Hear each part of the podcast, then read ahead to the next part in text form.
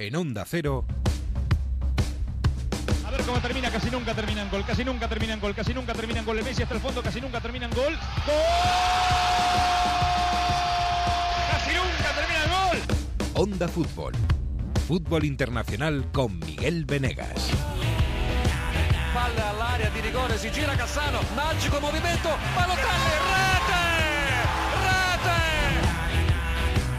David Villa darting through the middle. He's got it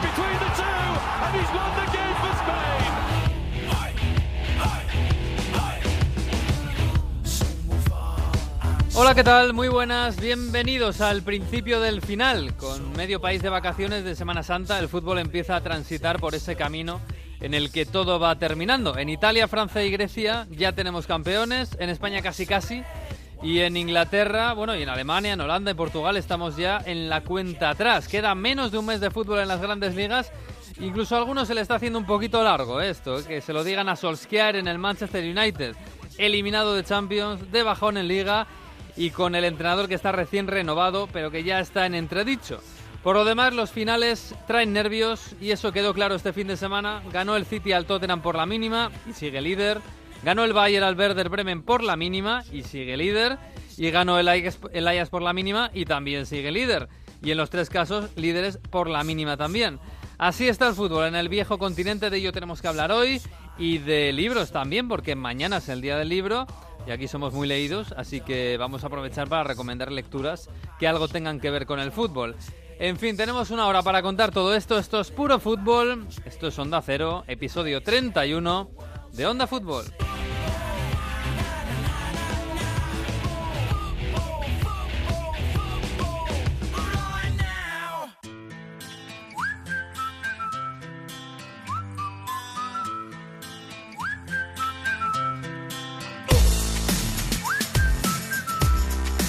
Hola Santome, ¿qué tal? Muy buenas. ¿Qué tal? Muy buenas. ¿Qué tal la Semana Santa? Bien. Bien. Semana Santa de fútbol. Pues Vaya semana, ¿eh?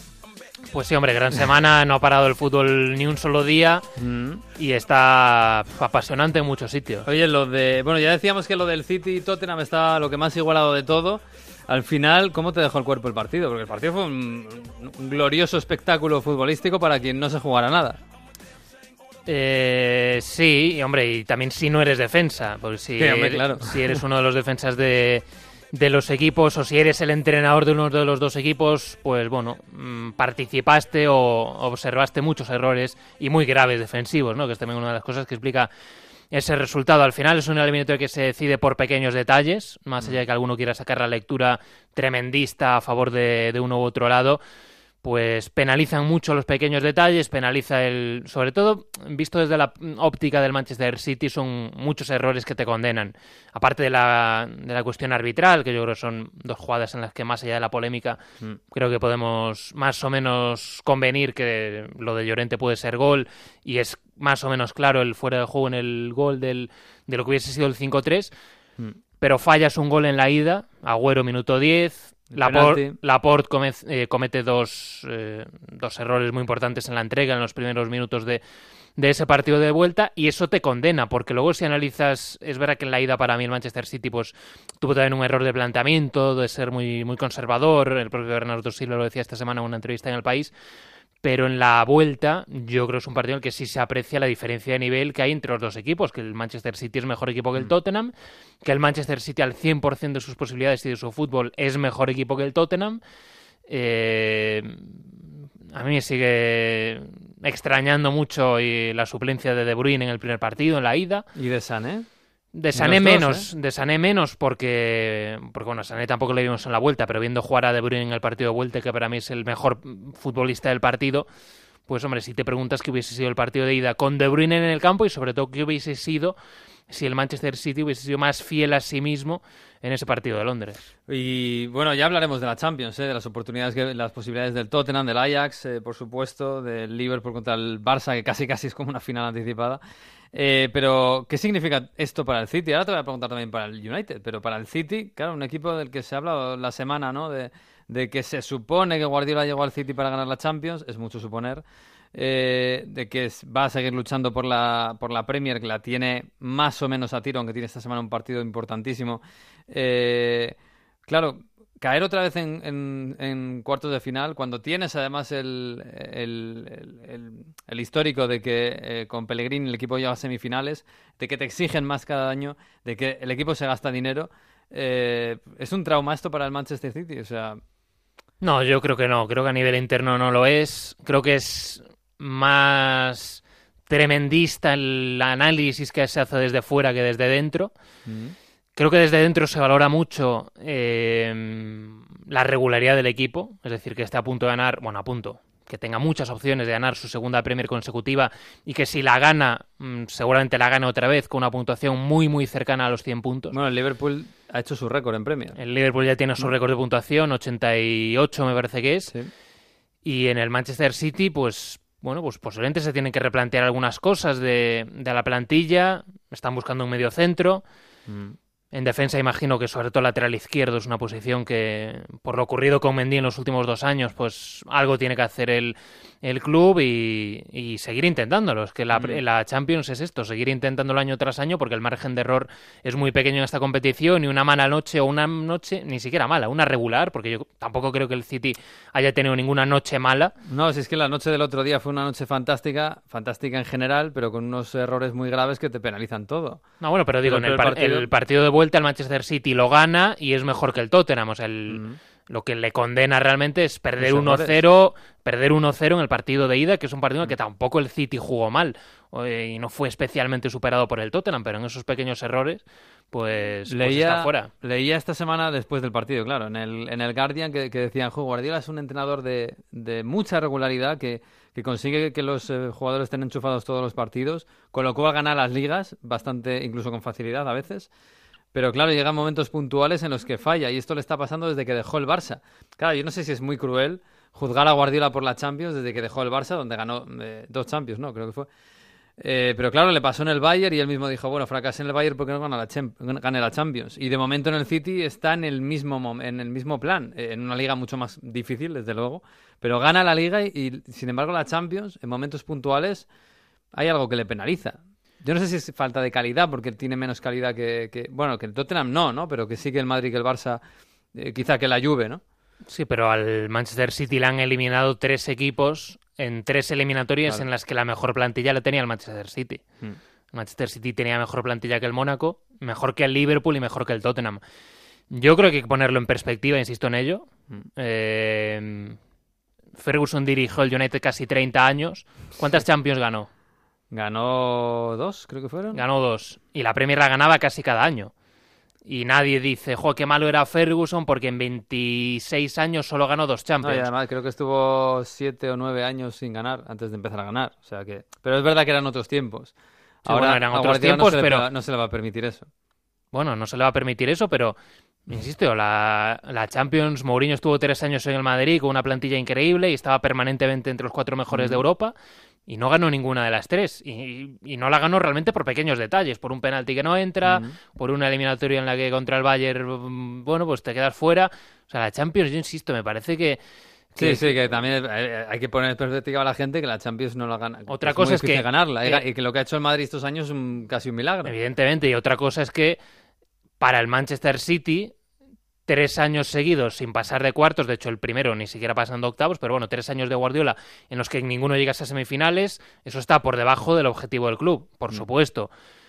Pero mm, eso de que por caer en cuartos de final es un desastre todo, no, no, No, lo comparto. No, no, lo veremos. Vamos a ver porque evidentemente Guardiola va a seguir y el proyecto va a seguir y vamos a ver qué pasa con la Premier, pero una vez consolidada la Liga Nacional, que allí es muy, muy, muy importante, eh, irán a por la Champions, lógicamente. Fíjate el Paris Saint-Germain, eh, cómo está después de tantos años también invirtiendo tanto. Oye, y el United, porque claro, el United, es que yo no sé cómo explicar esto de Solskjaer, ¿no? Que llega, gana 10 partidos seguidos, parece que el equipo es un equipazo. Y ahora creo que lleva seis, seis derrotas en ocho partidos y el, el equipo parece que, ha vuelto a los malos niveles de, de Mourinho. Incluso se habla de que puede no empezar la temporada ahora que acaba de- de firmar por tres años, ¿no? No sé si es un problema futbolístico, no sé si, Solskjaer empezó con un tipo de fútbol y ha ido hacia otro tipo de fútbol, ¿no? Más conservador y eso le está No, penalizando. no, no, no, para mí no. A ver, eh, para mí una cuestión clave que es el calendario del United. ¿Mm? El United, ¿por qué ganó tantos partidos seguidos? A finales de diciembre y en enero. Sí, claro, tenía un calendario mucho más fácil. Es que el único rival de la parte alta a la que le ganó, o contra el que tuvo que jugar el United en ese tramo, fue el Tottenham, que es un partido que United gana 0-1, casi de casualidad, con Mm. 12 paradas de DG en la segunda parte. Eh, y el resto son, pues, victorias sí, que el equipo jugaba bien y metía muchos goles contra el Newcastle, contra el Bournemouth, contra el Fulham. Pero cuando se ha tenido que enfrentar a rivales fuertes, pues. Sí, pero este domingo 4-0 en Goodison Park. ¿eh? Sí, sí, es una derrota muy dura, pero cuando se ha enfrentado a rivales fuertes, en cuartos de final de la Copa le deja fuera el Wolverhampton. Eh, contra el PSG, pues hay un milagro y tres errores gravísimos del PSG que le dan la oportunidad de seguir en la competición europea, pero luego el Barça les pasa por encima y en la Premier se está viendo. ¿Que ahora este, esta semana pueden ganar al City y ganar al Chelsea? Pues pueden, porque juegan en casa, porque es una plantilla buena, es una plantilla que se está jugando mucho, pero las carencias que tiene son las mismas que tenía con Mourinho y las que ha tenido durante los cuatro meses de, de Solskjaer. El nivel del equipo en la línea defensiva deja mucho que desear y de medio campo hacia adelante hay futbolistas que estaban fuera de forma.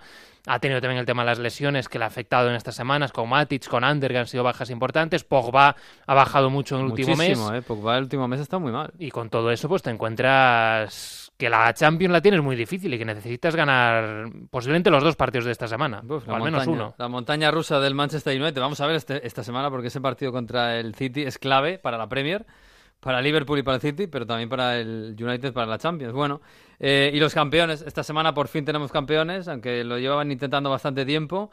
Eh, la Juve en Italia. No sé si tienes algo que decir. A mí, yo me quedo con, con la imagen de casi de frialdad, ¿no? Claro, después del batacazo, o batacazo, el, golpe duro en la Champions, llegas en casa y, y celebras la octava liga consecutiva y casi es, bueno, como deberes hechos y ya está. Sí, deberes hechos. eh, Que hay que valorarlo, pero que es verdad que se queda un poco frío todo. Sí, para ellos sobre todo el- la semana en la que... A ver, por dos cosas. Primero, la semana en la que llega, que es muy dura la eliminación en la Champions y completamente inesperada para la gente del club. Y también porque eran muchas jornadas y muchas semanas sabiendo que iban a ganar la liga. No es lo mismo esto que... eh, yo recuerdo hace, creo que fue la temporada 15-16, que fue una fiesta tremenda porque es un partido que ganan, aunque faltaban varias jornadas, pero estaba más o menos el Nápoles apretando y el partido que el que ganan en Florencia un domingo por la noche. Y bueno, pues sí era un contexto para que, la, para que el triunfo que te da la liga lo celebres con mucha más efusividad. Ahora es distinto. Eh, son ocho ligas seguidas, creo que es impresionante, sobre todo viniendo de donde venía la Juve, que es un tema quizás poco recordado, pero la Juve en los cuatro años previos a empezar a ganar ligas es una Juve totalmente decadente, es una Juve que baja segunda administrativamente por el Moji Gate, que vuelve automáticamente con Deschamps en el banquillo, pero hace tres, cuatro temporadas regulares Sí. de estar eh, que le costaba mucho meterse en Champions. Creo que el año antes de llegar Marota a la dirección general, creo que quedan sextos o séptimos. Es decir, era un equipo que estaba a mucha distancia del, sobre todo del Inter de, Inter. de Mourinho. Y a partir de armar un buen proyecto, con mucha cabeza, con una dirección deportiva nueva, con, con Marota en la dirección general, hasta que se fue el pasado otoño, con Paratici, que venían los dos de la Sandoria, con el fichaje de Conte, que es, que es fundamental para iniciar Sí. este ciclo ganador, y luego, pues, sabiendo transforman- eh, transformarse permanentemente, ¿no? Con cinco años de Allegri triunfadores y con esos cambios, que, que el último y el más importante, por supuesto, es la llegada de Cristiano, que no les ha dado para ganar la Champions esta temporada, pero estoy seguro de que lo van a seguir intentándolo y creo que van a tener opciones muy grandes de ganarla. Sí, hombre, porque además es la obsesión, lógicamente. Lo ganas todo en, en la liga, pues eh, tienen que mirar a la Champions y van a seguir haciéndolo. Bueno, del París algo que decir. El París que también llevan cuatro semanas ya intentando. Estaba... Se ha demorado demasiado Sí. y ha sido un mes de, mes de abril fre- feo por todo lo que ha pasado, por las derrotas, por incluso por algunas declaraciones, ¿no? Lo que ha dicho Tuchel, Mm. la sanción, entre comillas, a Mbappé el otro día por, por decir que el equipo no tuvo carácter en, en la derrota en Lille. Y lo que casi, a ver, no matemáticamente, pero casi se resuelve este fin de semana es la Liga Rusa. Ah, sí, es verdad. El Zenit. Eh, Más 8 contra el Krasnodar, en un partido que en Rusia se está debatiendo si ha sido el mejor partido de la historia de la Liga Rusa. ¿En serio? El Krasnodar 2, Zenit 3. Joder, yo me quedé en ver los goles. Tendré que verlo. Yo lo estuve viendo y la verdad es que fue un partido tremendo con Sí, sí. muchísimas ocasiones para el Zenit. Golazo de Rakitsky en la segunda parte para el 1-2.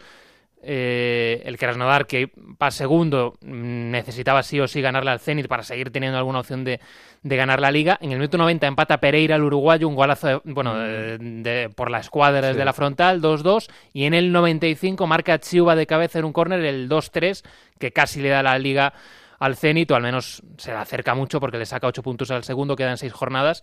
Así que desde aquí nuestra felicitación para su director deportivo, que es español, que es Javier Ribalta, que ha hecho un trabajo magnífico allí y que está a punto de celebrar la liga. Pues sí, felicidades al Zenit y a, y a todo el mundo. Y a felicidades también al, al PAO, que en Grecia, fíjate, 34 años hacía, ahí están Crespo, está Cañas, también hay españoles. Felicidades al Paris Saint Germain y a todos y a los que vengan. Eh, por cierto, este- empieza la Final Four de la Youth League esta semana, ¿no? El viernes en Unión. Sí, me dijiste que el Barça favorito.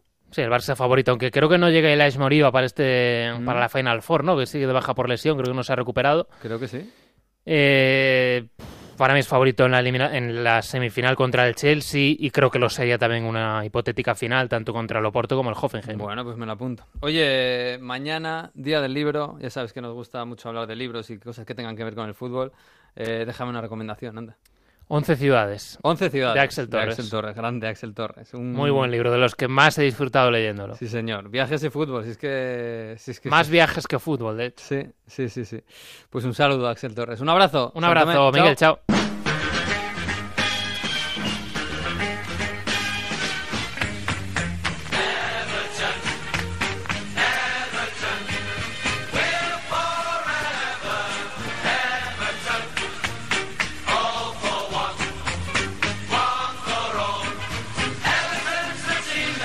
es el himno del Everton, que este fin de semana le ha, bueno, le ha goleado eh, estrepitosamente al Manchester United. Vamos a llamar a Londres. Hola, Jesús López, muy buenas. ¿Qué tal? ¿Cómo estamos? Muy buenas. A ver que, cómo suena este himno.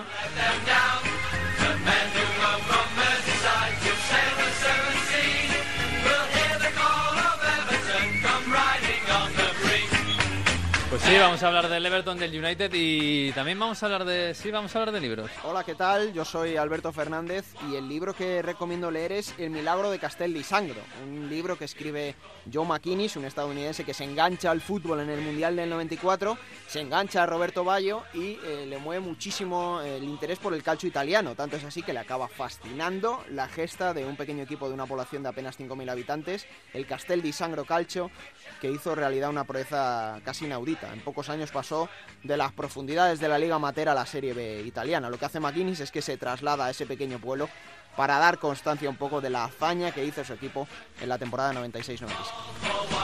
Pues esa es la recomendación de Alberto Fernández, colaborador habitual de este programa. Jesús, ¿tú tienes alguno? Yo tengo uno, sí, y hemos hablado alguna vez de, de él en este, en este podcast el año pasado porque hablamos con su autor, pero yo creo que merece la pena recordarlo. Un libro de Adam Crafton, periodista inglés, que se llama De Guernica Guardiola. Eh, es un libro que eh, es a la vez eh, crónica futbolística y crónica histórica, porque cuenta la historia de cómo los primeros españoles que fueron a jugar al fútbol a, a Inglaterra provenían de familias de refugiados de la Guardia Civil española eh, a partir de 1937, familias enteras que iban a, a Inglaterra, que aprendieron allí el fútbol y luego al regresar a España pues eh, lo jugaban y, y lo, lo difundían. Parte de ahí y acaba hablando pues de los Xavi Alonso, Pepe Reina, Juan Mata, de, de los futbolistas modernos que están ahora eh, o que han estado en los años modernos en Inglaterra jugando el fútbol y que han sido un poquito los pioneros ¿no? de, de la marea que hay ahora de jugadores españoles en, en Inglaterra y habla un poco de, de ese proceso, de por qué a veces fracasan los profesionales, profesionales españoles allí y me parece que está muy interesante. No, pues me lo apunto, ¿eh? De Guernica a Guardiola. Está bien, está bien. Yo me acuerdo siempre de la biografía de Ian, Ian Hart, que, que la leía nuestro amigo Juan Liverpool y que, que tenía mucho juego. Hablaba historias muy locas eh, del fútbol de los 80, muy, muy locas. Sí, bueno, en biografías tenemos, Sí, tenemos, eh, tremendas. es un la en yo Inglaterra. creo que es una de las más. sí. Sí, sí, sí, sí, sí, sí. Esa, mira, esa también tiene que tener unas historias. No sé si será todo verdad, pero, pero vamos. bueno, eh, de lo del presente, eh, yo le decía, decía en la entrada y decía en Santomé que parece que, bueno, esta semana estaba todo el mundo, no sé si con nervios, si con, cansa- con cansancio, pero al City le costó más de la cuenta. eh, es verdad que contra el Tottenham, ¿eh? Pero ganó 1-0. Al Liverpool también le, le costó un poquito más de la cuenta. Está, está la cosa tensa, se nota, ¿eh? Sí, bueno, a Liverpool sinceramente le costó porque tuvo un mal día de cara al gol, sobre todo en la primera parte, ¿eh? mm. pero otra vez, verdad es que porque el gol este año le cuesta meter el primero. Sí, es verdad que le ha pasado a veces, pero es verdad que bueno, que en cuanto a la creación de ocasiones lo tenía bastante claro el, el equipo de Jurgen Klopp ayer, o sea que por ahí eh, ha conseguido ganar o ha conseguido en segunda parte de lo que merecía en la primera, pero fíjate cómo está la, carrera por la liga, te doy un dato. Em, ¿Cuántos puntos crees que se han dejado, eh, han dejado de ganar entre el Liverpool y el City desde el 3 de marzo? Desde el 3 de marzo. pues no lo sé, ¿algunos se han dejado? Ninguno. Ninguno casi dos meses eh, y no se han dejado ninguno. El Liverpool empató. Todos los que se han dejado el United no se lo han dejado ellos. Eh, exactamente. El Liverpool empató, empató eh, ante el Everton el 3 de marzo. Desde entonces lleva seis victorias consecutivas en Liga. Mm. El City en todo 2019 solo perdió un partido de Liga el 29 de enero ante el Newcastle. Diez victorias desde entonces. Bueno, curiosamente el City en todo 2019, en todas las competiciones, solo ha perdido ese partido ante el Newcastle y el partido de ida de la Champions ante el Tottenham. Y se ha quedado fuera del Tottenham. Ha ganado la ha ganado la Copa de la Liga. Está en final de la de la FA Cup. Pero la racha es absolutamente impresionante.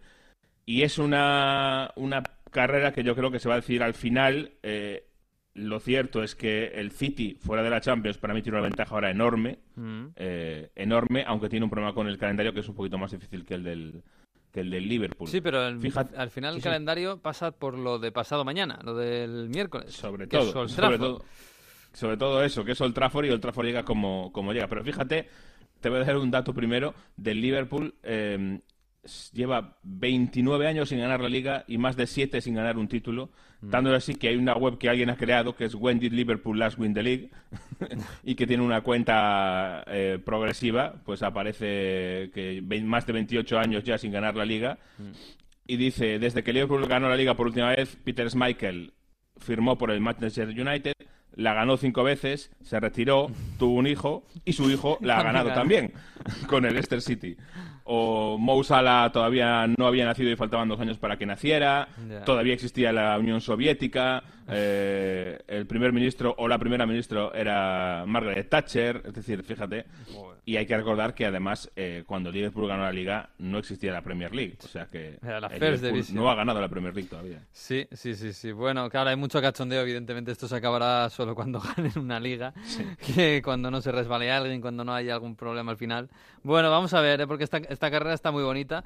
Y también es verdad que yo no sé cómo está el City, porque imagino, no lo sé, ¿eh? pero yo imagino que la semana habrá sido algo complicada, por lo menos un poquito de bajón habrá, ¿no?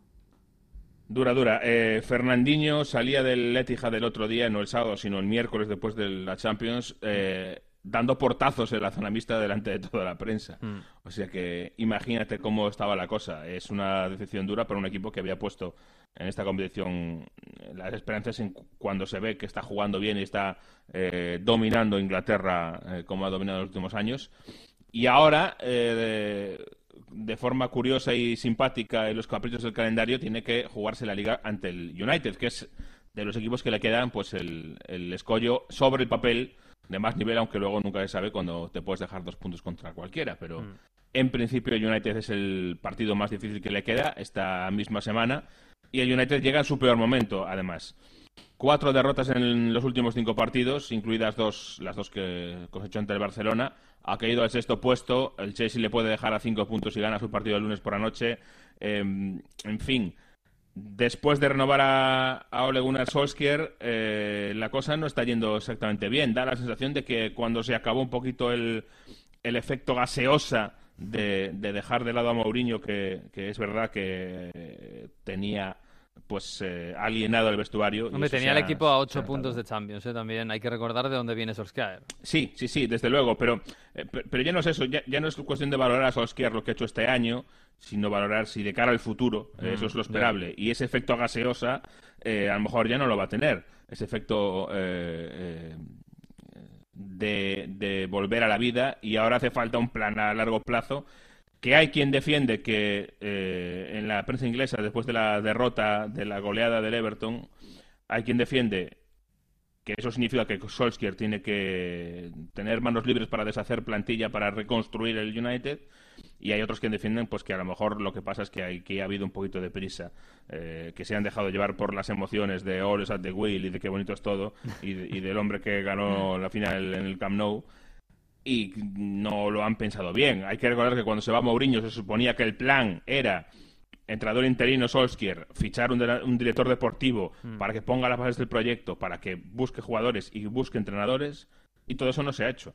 Hmm. Entonces, cada vez más las críticas van más eh, hacia Ed Woodward, hacia el principal ejecutivo del club, que al final pues es el, la constante que ha tenido el United en todos estos años de dar tumbos desde que se fue, desde que se retiró Ferguson, ¿no? Hmm. Siempre ha sido él. Y no parece que el United haya encontrado su camino de momento. Vamos a ver, yo ahora lo veo muy complicado que, que pase nada con Solskjaer, a no ser que haya un desastre ahora tremendo, porque obviamente lo acaban de renovar, lo acaban de fichar del molde. Y sería un, ridículo espantoso. Claro, es que era, era interino porque además estaba cedido por el Malmo. Claro. Por el Malmo. Y justo lo fichan del Malmo para tres temporadas. Tiene tres años de contrato, ¿no? Sí. Y claro, ahora, ¿qué, vas a hacer? ¿Le vas a despedir antes de que empiece la temporada? Es que... Es muy difícil, sí. Claro, pero claro, está la perversión de has fichado a un tío que lo ha hecho muy bien hasta que le has compuesto un contrato encima de la mesa. Que tampoco puede ser eso, claro. Y ni siquiera has fichado un director deportivo en el que puedas confiar para eh, hacer los fichajes y hacer la plantilla y, el entrenador queda un poco más aparte, ¿no? Porque al final lo único que tienes es Solskjaer para construir la plantilla, con lo cual tendrás que hacerla más o menos eh, lo que él quiera. Hay también, obviamente, una, un componente de, no dar poder, de no soltar poder, que lo tiene Woodward en cuanto a las incorporaciones a los fichajes y por ahí, a lo mejor, eh, la historia de un director deportivo que tenga poder de decisión, eh, al final esa idea la han parado un poco. Pero sí es verdad que se decía que el United no tenía director deportivo porque Mourinho se negaba y estamos viendo que Mourinho hace meses que no está y el United sigue sin tener director deportivo. O sea que por ahí algo más había. Bueno, vamos a escuchar a Solskjaer porque esta, esta semana, claro, eh, le han preguntado otra vez por, por, el mal momento del equipo. El equipo viene de perder, eh, creo que seis de ocho partidos, eh, perder la Champions y con muchas críticas. Y ahora viene City, además. If you want to play at this more, and it's got to be, I've said it as well, my team to be the hardest, most working team in the league. That's what we were. Under Sir Alex. That's what we've always been. You've Bex, Gary Neville, Dennis Irvin, whoever, the talent you've got, you've ran more than anyone. Bueno, se viene a defender un poquito, ¿no? Que hay que seguir, hay que, que le aprendió esto de Alex Ferguson, ¿no? Sí, pero ah, dice algo, yo creo, muy significativo. Eh, le preguntan si, si los, eh, jugador, o los jugadores se ocupan lo suficiente, si se preocupan lo suficiente por el partido, si han trabajado lo suficiente, y dice, no sé, pregúntaselo a ellos, y luego explica que este equipo, con Alex Ferguson, lo que era, además de toda la calidad que tengas, mm. era el equipo que más trabajaba de la liga y que el United tiene que ser el equipo que más trabaje de la liga. Es decir, em, al final eh, se vuelve a lo básico que es eh, corren demasiado o corren poco. Eh, y, y Solskjaer ha entrado en ese camino, en ese, para mí, camino un poco delicado de, comentar públicamente que tus jugadores no corren y por eso pierdes. Mm, sí, porque además si, eres el equipo que más dinero tiene en la Premier League y tienes que al final aferrarte a, lo que corren o no corren tus jugadores, claro. que te has gastado 120 kilos en Pogba, que te has gastado 90 kilos en Lukaku, que te has gastado lo que le pagas a Alexis y está en el banquillo, que es el, jugador más mejor pagado de la Premier. Hombre, al final, si, si encima, si, si tienes que aferrarte al, físico, pues, pues, bueno, no sé, es un mal Claro, y es que y haces muy bien recordarlo, porque al final eh, hablamos mucho de todo lo que se gasta el City, eh, o todo lo que se ha gastado el City, pero es que el United mm, se ha gastado casi lo mismo, casi, casi lo mismo. Y, fíjate dónde, dónde está. Pero ya desde el, desde el último año de Bangal, eh, el, gasto del United fue brutal. Mm. Y claro, también cuentan que lo gastas, ¿no? Digo yo. Sí, sí, sí, está claro. Sí, a lo mejor han fichado menos cantidad, pero claro, han fichado jugadores muy, muy caros. Pero bueno, eh, oye, en la otra acera, en la del City, decías que están un poco de bajón, lógicamente. Pero bueno, este fin de semana mm, han, recogido, han, recuperado un poco la moral, supongo, ¿no? Eh, con esa victoria contra el Tottenham 1-0. Eh, y no sé si incluso con el buen partido de Phil Jones, porque bueno, Phil Jones volvió a jugar, 18 años. Eh, siempre hablamos. Phil Foden, perdón. Phil Jones. No, Phil Jones mejor que no Phil juegue. el pobre, ¿no? Phil, Phil Foden, que volvió a jugar. Siempre hablamos de que tiene pocos minutos, de que tiene muchísima calidad, que cuando sale lo hace muy bien. Bueno, este fin de semana jugó, marcó el gol. Y ya no solo por el gol, ¿no? Pero porque hizo un buen partido. Un buen partido, eh, sí, junto a Bernardo Silva, que fue elegido el, el MVP. Y es otra de las cuestiones. Yo eh, a veces me planteo el fichaje de Majares por el City, por ejemplo. Eh, le corta un poquito el, eh, eh, la proyección a Phil Foden y tampoco ha sido, la verdad, Majares un fichaje que haya tenido un impacto enorme en el City. Guardiola siempre lo ha defendido, pero la verdad es que tampoco es que haya sido. Y, y- y fue muy caro, fueron 60 millones eh, de libras. Eh, no, no lo olvidemos. Eh, por ahí yo creo que hay un, pequeño patinazo en el City. Y nos quedamos con esto porque es un nombre, yo creo, querido en el vestuario. Eh, siempre al acabar el partido, cuando Sky da el- uno de esos partidos grandes, hacen un poco esa broma de, de- o ese ritual mm, de que eligen al mejor del partido y le dan el trofeo en la zona mixta, pero eh, llevan a dos jugadores y hay un compañero que le da el trofeo a- al, al MVP. Entonces estaba Phil Foden y estaba Bernardo Silva para darle ese trofeo a Bernardo Silva y pasó esto. No, I'd like to hand it over to Phil because I, No, think, no, no. I honestly think he deserves it. He's so young. Thank you. He's, he's a fantastic player, and this one's for you. He scored the winner, so congratulations. Thank you. Thank you. Lovely gesture. Well done, guys. Se ponía un Bueno, poco pues- colorado Foden, ¿eh? Sí, porque dice Bernardo Silva, no, mira, yo se lo doy a Phil, el, el trofeo del mejor jugador, porque ha hecho un gran partido, se lo mereces, joven, y además ha marcado el gol de la victoria, así que para ti. Es, un, eh, es un bonito gesto, pero a a la vez es un poco raro, ¿eh? Que conste, pero bueno. Sí, sí, bueno, es un Porque poco- es en plan, bueno, El este chico trofeo que me dais, Sí, vamos a dárselo al chico que este, tro- este trofeillo, pues bueno, que tampoco a mí me hace mucha ilusión. si fuera balón de oro se lo daría también. sí, seguro, seguro, seguro. Bueno, pues vamos a ver, ¿eh? porque esto, esto de la Premier, que está muy bonito arriba, eh, va a depender mucho de lo que pase seguramente el, el miércoles en Old Trafford, un partido pues muy grande de nombre, pero tal y como llega el United, pff, vamos a ver si no nos defrauda un poquito. Pero bueno, por cierto, difícil, sí. está muy, iba a decir, está, está muy bonita la lucha por Europa. Eh, lo que no está bonito es el descenso, que ya está prácticamente, porque al Cardiff ya lo damos por descendido, ¿no? Bueno, ojo, ojo porque... mm, ¿Todavía le das opciones? Yo le doy alguna opción, sí, porque vamos a ver, en el cuanto al descenso, el Cardiff se jugaba esta semana eh, todo prácticamente, pero ha conseguido un resultado bueno, que fue ganar al Southampton entre semana. Con lo cual todavía tiene alguna opción. Date cuenta que al final el Cardiff tiene 31 y el Brighton, perdón, eh, ganó el Brighton, no el Cardiff, eh, ganó el Brighton y está a tres puntos del Brighton. Es decir, bueno, pues eh, quedan. Es verdad que tiene un partido Tiene un más, partido con lo cual claro. el Brighton tiene que perder, pero bueno, sigue siendo una diferencia pequeña. Va- vamos a ver lo que pasa. Eh, lo tiene muy difícil, obviamente, el Cardiff. No me gustaría estar en su puesto, eh, ni en su pellejo, pero bueno, eh, no está muerto aún. Y por encima, la noticia yo creo que es que se ha salvado el Newcastle, el Newcastle de Rafa Benítez, con esa victoria, ese hat-trick de, de. Pérez el, Sí, sí, el sábado. Eh, fíjate, eh, dos triunfos seguidos, tan difícil y tan fácil como eso. Tenías 35, estabas ahí en el medio del lío y con dos triunfos seguidos, pues saltas a 41 puntos y estás absolutamente libre de, de problemas.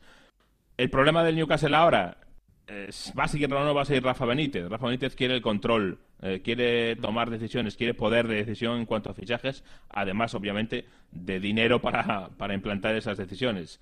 Eh, y hay un cierto, un cierto debate. Es verdad que la mayoría o la gran mayoría de la afición quiere que Benítez se quede. Ha habido también alguna voz que decía que no se sabe si será tan eh, bueno eh, darle a un entrenador todo el poder de los fichajes, porque los entrenadores ya se sabe lo que pasa con ellos. Y otro problema es el de Ayoce, Ayoce Pérez, que ha, ha marcado tres goles, que ahora se ve fuerte, y que ha dicho que le gustaría escuchar qué ofertas tiene durante este verano, sobre todo para volver a España y quiere jugar a la Liga Española. No ha jugado en primera, ha jugado en segunda en el Tenerife, de allí vino al, al Newcastle. Eh, es ahí donde ha tenido experiencia en una primera división, que sea la Inglaterra.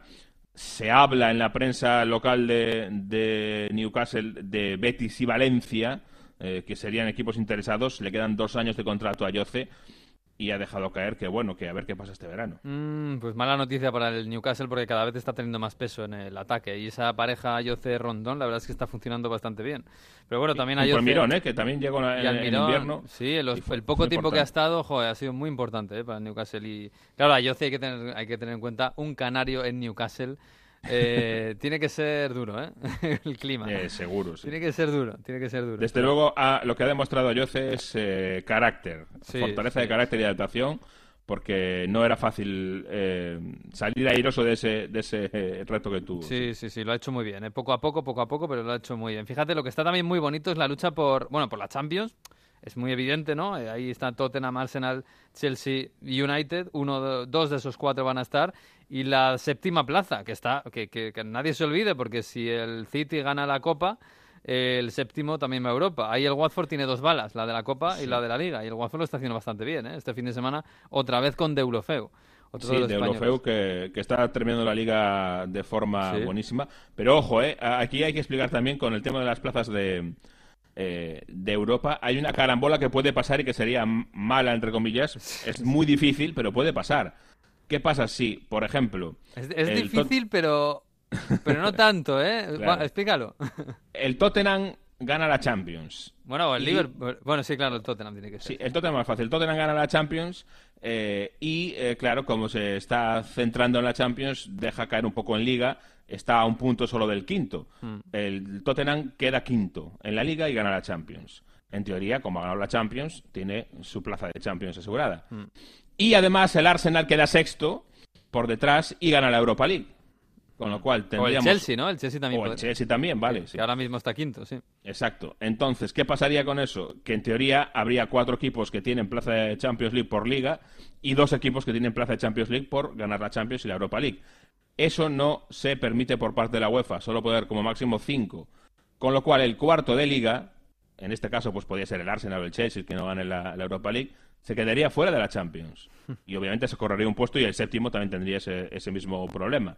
Es decir, que puede ser que el cuarto de la Premier este año no vaya a la Champions. Hombre, es una carambola, no es tan difícil. ¿eh? Lo que pasa es que yo lo que más difícil veo es que el Tottenham gane la Champions y a la vez además esté fuera de, de zona Champions en la No, Premier. yo creo que si gana la Champions es probable que quede fuera, porque Sí, date cuenta que el Tottenham tiene 67 puntos, el quinto, el Chelsea, tiene 66 y un partido que jugar, o sea, no es tan raro. Bueno, bueno, bueno, no sé, no sé, no, no lo veo tan fácil, pero bueno, tampoco es tan, tampoco es tan, tan carambola, pero bueno, lo vamos a ver.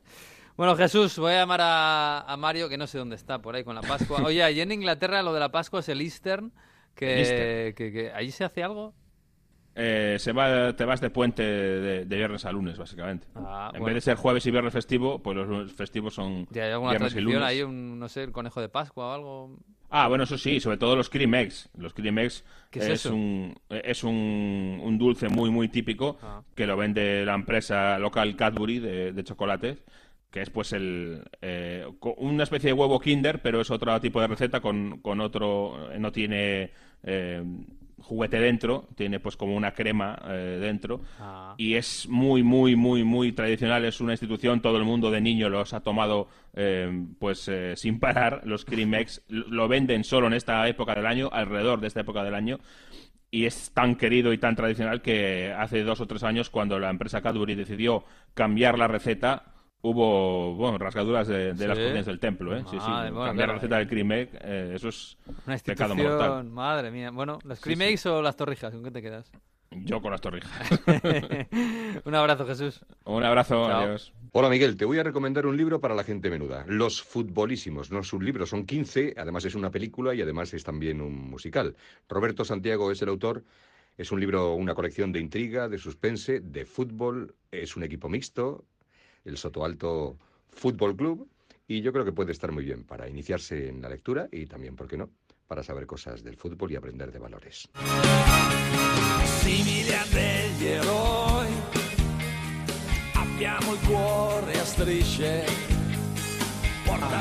Final, final en Turín, Juve 2, Fiorentina 1, la Juventus campeona de Serie A 2018-2019, octavo scudetto consecutivo, sigue la hegemonía bianconeri, título número 35.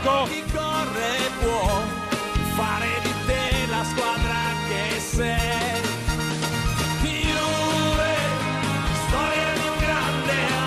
Pues sí, la historia de un grande amor en la Juve y la Serie A, el Scudetto, es el octavo consecutivo. Así lo cantaba Mario Gago en el Radio Estadio este sábado. Y hoy Mario Gago ha dicho, bueno, me voy por ahí a la montaña, como es eh, la Pascua, la Pascueta. Hola Mario Gago, allá Hola, donde estés, muy buenas. ¿Qué tal? Eh, Buonasera, sí, buonasera, buongiorno. Estamos aquí perdidos en medio de, de la montaña, en medio de los Alpes. Y, Te has ido a celebrar, ¿no? Sí, claro, aquí Pascueta se celebra muchísimo. lunes Ah, no, no, yo te decía lo de la Juve. Yo estoy celebrando Pascueta, luego aquí cada uno que celebre el título que quiera también, ¿no? Pero estoy, bueno, un poco la eficiencia de los trenes de aquí, Tren Italia, que nos tiene todavía un poco perdidos, pero de camino a la montaña aquí, Pascueta se celebra mucho, ¿eh? Con Ah. los amigos, es un día de fiesta, eh, no se trabaja y... ¿Pero qué se hace? ¿Se hace algo especial? Normalmente es día de barbacoa, día de quedarse todos eh, juntos con los amigos y, bueno, prácticamente reunirse y pasar un buen tiempo, ¿no? Pero más allá de eso, bueno, un día... Porque Pascua aquí sí que está todo el mundo junto y se hace algo como más, familiar, ¿no? Mientras Pascueta es con los amigos. Ah, pero Pas- Pascua es el fin de semana y Pascueta es hoy. Exacto, domingo de Pascua y Pascueta es el lunes de Pascua. Ah, con los amigos, bueno, está muy bien. Y uno se va ahí en el tren a la montaña, el tren se queda parado y es lo que, Y ahí es lo que estamos. pasa. Ahí estamos, muy bien, muy bien. Oye, eh, lo de la Juve, bueno, el sábado, eh, claro, yo no sé con qué humor se celebró esto, pero se celebró el título de Liga. Eh, una semana complicada para la Juve, después de caer eliminada en la Champions, después de que Cristiano hiciera así un gesto de, de bueno, que se habían cagado. Eh, ¿Cómo salió? Tú estuviste allí en el estadio de, la Juve. eh, ¿con, ¿Con qué humor salía la gente? Hubo fiesta, porque es un Scudetto histórico, es la tercera vez solo que se consigue ganar el Scudetto con cinco jornadas de antelación, nadie en los grandes campeonatos europeos ha ganado ocho ligas seguidas, pero no había gran ambiente de fiesta, la sensación era que era lo mínimo, el Scudetto era lo mínimo que se podía ganar trayendo a Cristiano Ronaldo y toda la inversión que se ha hecho este verano anterior, ¿no? Mm. Es verdad que sí que hubo celebración, hubo champán, hubo Sí, pero espuma eso por encima de el, Allegri. eso el club, que evidentemente tienen que hacerlo. Están obligados incluso eh, a hacer todo, sacar el champán, hacer un- algunas bromas, saltar, cantar, bailar. Pero la afición, eh, ¿se conforma con esto o esto ya no, no, no tiene un valor para ellos? no tiene valor, definitivamente, porque sí que hubo celebración y se celebra que es el equipo que tiene lidera hegemónicamente en Italia, pero un ejemplo es que en Piazza San Carlo, que es el eh, lugar de Torino donde se celebran los títulos, había apenas 200 personas en la tarde-noche del sábado, ¿no? Ya. Con los- un poco la curva de la Juve que cuando acabó el partido luego se fue hacia el centro. Es verdad que ya ves que cuando los se celebran los títulos de la Juve se hace con mucho aviso, de hecho se hará en la penúltima jornada contra Atalanta para hacer que mucha gente venga de fuera y aproveche y se haga una celebración a grande, ¿no? No estamos habituados a ver grandes celebraciones de la Juve así en Turín el día que se gana el, el Scudetto, pero eso faltó un poco también en el mismo estadio, ¿no? Solo hasta los últimos minutos no se cantaba, también había un medio una huelga de animación de la curva contra la directiva por el tema siempre de billetes, de que les están metiendo más de seguridad. Entonces había un ambiente raro, hay un ambiente, bueno, de como que es lo, lo normal, como que la Juve tiene que ganar obligatoriamente el Scudetto, se celebra, dijo Allegri, hay que celebrarlo, luego escucharemos que habla de su futuro, pero bueno, es como que lo mínimo que, que se tenía que hacer y de hecho hay muchas más reflexiones de qué tiene que hacer la Juventus para conseguir la Champions el año que viene de eh, o qué tienen que hacer los rivales para intentar ah, tener un mínimo de competitividad contra, contra esta Juventus de qué, de qué ha hecho la Juventus este año, ¿no? De cómo ha sido tan increíble que ganen con tanta facilidad. Mm, o sea que por fuera la fiesta, pero por dentro un poquito el funeral de la Champions, ¿no? Que al final es lo que tenían todos en mente y, y, claro, caer contra la Juventus no pasaba por los planes. Eh, a partir de ahora, ¿qué? Eh, bueno, no sé si, lo, si de lo que más se habla es de Allegri o se habla también de fichajes o se habla también de, no sé, de, de darle a Cristiano más, más protagonismo o más lo que sea. Inicialmente se habla, bueno, va a venir Ramsey este, en este verano, pero el Sí, pero tema de Allegri está no da bastante un caliente. paso adelante en ningún, en ningún caso. Sí, sobre todo si se va Dybala, que es como parece, ¿no? Claro. Pero, bueno, por cierto, teníamos, logré sacar unas declaraciones de Paratici, el director deportivo de la Juventus, donde hablaba en español lo difícil que es para ellos renovarse cada año y ser campeones, porque fíjate, es que el primer escudo de la Juventus llega con Matri de delantero, con Bucinic, y ahora estamos hablando hasta Cristiano Ronaldo. Hay una evolución tan tan fuerte que muchos dicen que eso es lo que ayuda a la Juve a ser eh, tan dominante en el tiempo, ¿no? Porque si han ganado todas las ligas, ahora viene Tevez, ah, pues también hay que ganarla. Ahora viene Cristiano, ¿cómo no van a ganarla? Viene Vital, viene Pogba, pues también hay que ganarla, ¿no? Esto es lo que está ayudando, ¿no? Y esto respecto, bueno, a la idea de lo difícil que es ganar el, el Scudetto, ¿no? Respecto a Allegri, mucha gente mm, tiene bastante claro que Allegri no va a seguir, tiene un año más de contrato. Él ha dicho que quiere seguir. La sociedad dice que por ahora se dan todos los pretextos para que siga. Pero el ambiente, con el tema que has comentado de Cristiano que se limpia el culo, Mm. con, ah, digamos, la exigencia de los aficionados porque esta Juventus no tiene una idea de juego y muchos dicen que, claro, es que sin una idea de juego es imposible ganar la Champions, porque, ok, contra el Atlético de Madrid juegas con Emre Can de lateral derecho y pruebas cosas nuevas, pero luego no lo repites. Las lesiones no nos lo permiten, pero es la primera vez que juegas así también, ¿no? Esta Juventus no tiene un sistema de juego con Allegri y muchas veces, ¿cuánto- ¿cuántos partidos hemos dicho que llegan al minuto 70 y dice, bueno, todos para atrás, dejamos jugar y, Sí. y ya cerramos el partido, ¿no? Nos reservamos. Esto es lo que mucha gente dice que le perjudica mucho a la Juventus luego para ir en Europa.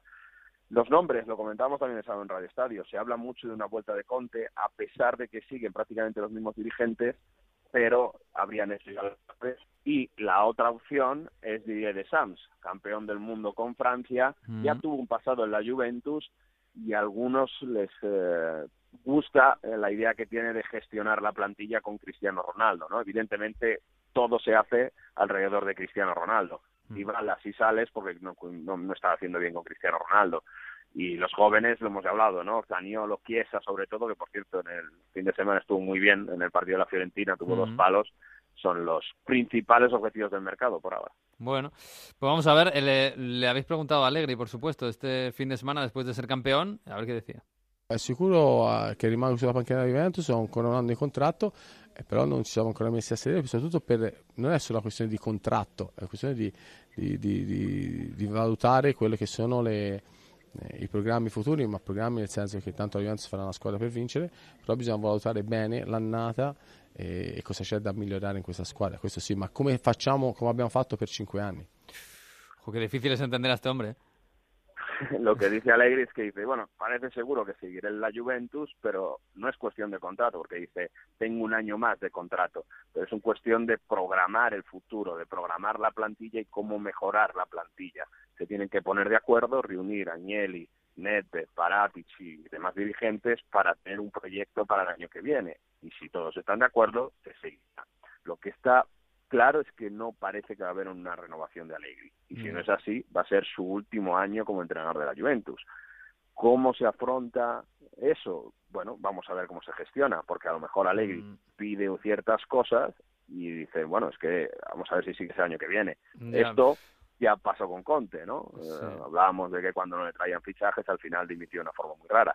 Está claro que va a ser un mes muy largo de final de temporada de la Juventus y va a ser un verano largo en cuanto a fichajes y continuidad de Allegri. Va a dar muchas vueltas la, la cosa y, insisto, la afición de la Juventus en mayoría no quiere a Allegri porque entienden que con los recursos que tiene no tienen una idea de juego para dominar en Champions League, que es lo que Se quiere o que se exige ahora mismo la Juventus. Ya, bueno, de todos modos lo de Allegri sigue pero él no va a renovar, eh, no me vale, ¿eh? porque si Allegri el año que viene sigue, deciden que no le renuevan pero gana la Champions, a ver quién no le renueva. o sea que es que al final si Allegri sigue va a ser el entrenador pase lo que pase. Así que bueno, veremos. Eh, bueno, estamos hablando, esta semana hay Copa, por cierto, eh, Milan-Lazio Sí. quedaron 0-0 en la ida, Fiorentina-Atalanta quedaron 3-3 en la ida, así que bastante bonito, lo vamos a contar en Radio Estadio Onda Cero. Eh, estamos hablando de, libros. Eh, antes de que me des tu recomendación, tengo un par de ellas por ahí. Hola, ¿qué tal Miguel? Soy Raúl Granado, director y presentador de Juego de Plata, otro fantástico podcast que podéis escuchar en OndaCero.es sobre Segunda División. Ahí os espero a todos. Eh, me voy a quedar con Fiebre en las gradas. Eh, sé que es un clásico, sé que seguramente lo habréis comentado, pero me parece un buen ensayo sobre algo importante sobre lo que reflexionar en esta sociedad, que es la importancia que le damos al fútbol en muchas decisiones de nuestra vida y hasta dónde podemos llegar por, el, por el fútbol. Eso sí, el libro, las películas, que hicieron dos y creo que ninguna de las dos es fiel reflejo de lo que, de lo que podéis disfrutar leyendo el libro. Así que ahí va mi recomendación para todos. Un saludo. Hola Miguel, te hablo de un libro que leí este verano y que me enganchó, me encantó. Es Todo lo que ganamos cuando lo perdimos todo, de Eduardo Verdú. Eh, es la huida de un ídolo de la Alemania comunista, de un futbolista de la estrella del Dinamo de Berlín, a la Alemania occidental eh, en, busca de su libertad. Es un libro de fútbol porque nos habla de aquellos equipos alemanes antes de la caída del muro, pero también es un libro de política, es un libro de espías y por supuesto también es un libro de amor, todo con un toquecito de, de amor todo lo que ganamos cuando lo perdimos todo. Esta es mi recomendación para los oyentes de Onda Fútbol. Pues esta es la recomendación de Ana Rodríguez, directora de Ellas Juegan, el podcast de fútbol femenino, y de Granado, que es el de Juego de Plata, de fútbol de Segunda División y Segunda B. Eh, Mario, tú tendrás alguna por ahí, claro. Mi recomendación no podría ser de otra manera, es Historias del Calcio de Enrique González, porque escribe fantástico, son historias muy cortitas, habla del año donde estuvo de corresponsal en Roma, que es el año que gana la Roma el Scudetto y tiene historias fantásticas, además con el Napoli refundado, todo lo que se mueve alrededor del Napoli, esa forma de escribir. De verdad que la de las pistolas, ese capítulo es fantástico. Y te acerca mucho todo lo que va alrededor del fútbol italiano, la verdad. Y más allá del fútbol italiano, bueno, hablaba Granado de Febre 90, que es como se llama aquí el, el, libro de en Italia de, de Nick Horby, Fiebre las gradas, Fiebre en los años 90, o Pitch eh, Fever, ¿no? que es el, original, y me quedo con Fútbol contra enemigo también de Simon Cooper, un libro que habla sobre algo que, que yo creo que siempre hemos querido hacer, ¿no? Que es eh, cogernos una mochila y irnos a visitar países por el mundo y hablar de ello con, fútbol, ¿no? Yo creo que es muy, muy bonito cómo va descubriendo países, sobre todo de Europa del Este, sobre todo en esos mundiales de los años 90, y va escribiendo sobre ello. Qué bonito, qué bonito. Fíjate que el año pasado leí eh, Fariña, y hay un capítulo en Fariña. Fariña es un libro de un montón de historias de, del narcotráfico, cosas que tenían que ver en, en Galicia. Y hay un capítulo que se llama Dejadnos vivir, creo que se llama. Y es de la historia, es muy cortito, ¿eh? es la historia de un equipo de, no sé si escambados, de chicos que están metidos en, la heroína y chicos, muchos de los cuales luego murieron, eh, que intentaron salir de las drogas a, a, través del fútbol. Y de verdad ese capítulo es fantástico, fantástico. Hay muchos, muchos libros que recomendaría. En fin, Mario, que... el silencio de Teo hay que leerlo, ¿eh? a ver si llega a Italia. el silencio de Teo, sí. Sí, sí, a ver qué tal se vende el silencio de Teo, qué gran libro. Bueno, Mario, que pásalo bien, ¿eh? Por ahí, por la montaña, por la Pascueta y por la barbacoa y todo. Mientras hablamos, hemos llegado a Borgo San Dalmacho, provincia de Cuneo, justo en este momento bajando del tren, así que... Perfecto, nos vamos Abrígate, ¿eh? Abrígate, un abrazo. un abrazo esta semana que viene. Chao, chao, chao. Onda Fútbol.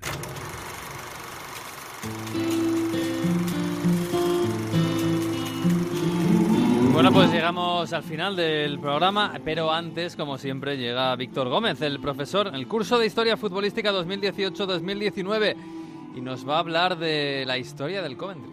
El Coventry City vive una situación cada vez más normalizada, quedarse sin estadio. Empresas privadas compran los estadios para lucrarse y dejan equipos históricos sin casa.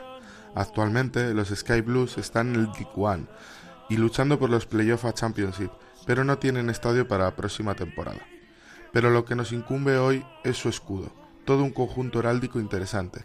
Si pueden, mientras escuchan esta historia, tengan el escudo delante. Si hay un elemento central, ese es el elefante. El elefante torreado aparece en numerosos vestuarios medievales y pórticos.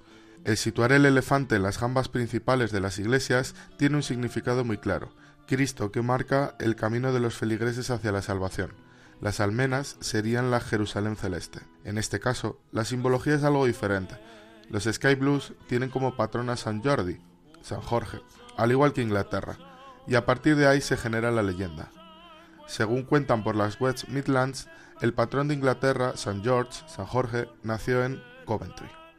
En la vida de este santo, una de sus grandes hazañas fue matar al dragón, representando el mal vistiendo la cruz roja que derivó en la bandera inglesa. Pero, ¿por qué el elefante? Según la mitología, el gran enemigo del elefante es el dragón, ya que los bebés elefantes eran su comida preferida. Por esto, a San Jorge se le representa de tal manera en Coventry. Las almenas también tienen un significado religioso, la Santísima Trinidad. Junto a este elefante, sobre el dragón, aparecen otros dos símbolos, los mismos que aparecen en el escudo de armas de la ciudad. El ave fénix y el águila negra de Leofric, conde de Mercia y señor de Coventry. Leofric Fue el señor de Coventry durante el siglo XIII. Su mujer fue la legendaria Lady Godiva. Cuenta la leyenda que Lady Godiva, viendo a su pueblo sufrir por las subidas de impuestos de su marido, le pidió a este que a cambio de pasear desnuda con su caballo por las calles de Coventry le bajara los impuestos. Su marido, sorprendido por el gesto de su esposa, accedió a bajar los impuestos, y las gentes de Coventry nunca olvidaron a su salvadora.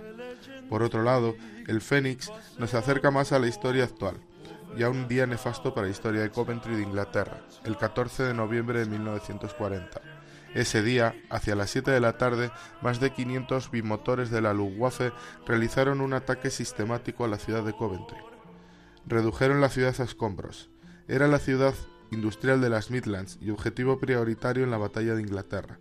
Más de 36.000 bombas incendiarias destruyeron más de 4.000 edificios. El ave fénix significó el resurgir de la ciudad, y el águila de Leofric la ciudad antigua de Coventry. Incluso el primer ministro Winston Churchill y la, mismísima Isabel II visitaron Coventry tras la guerra. Una escultura de George Staff representa el fénix y se encuentra en el centro de la ciudad. Historia y heráldica.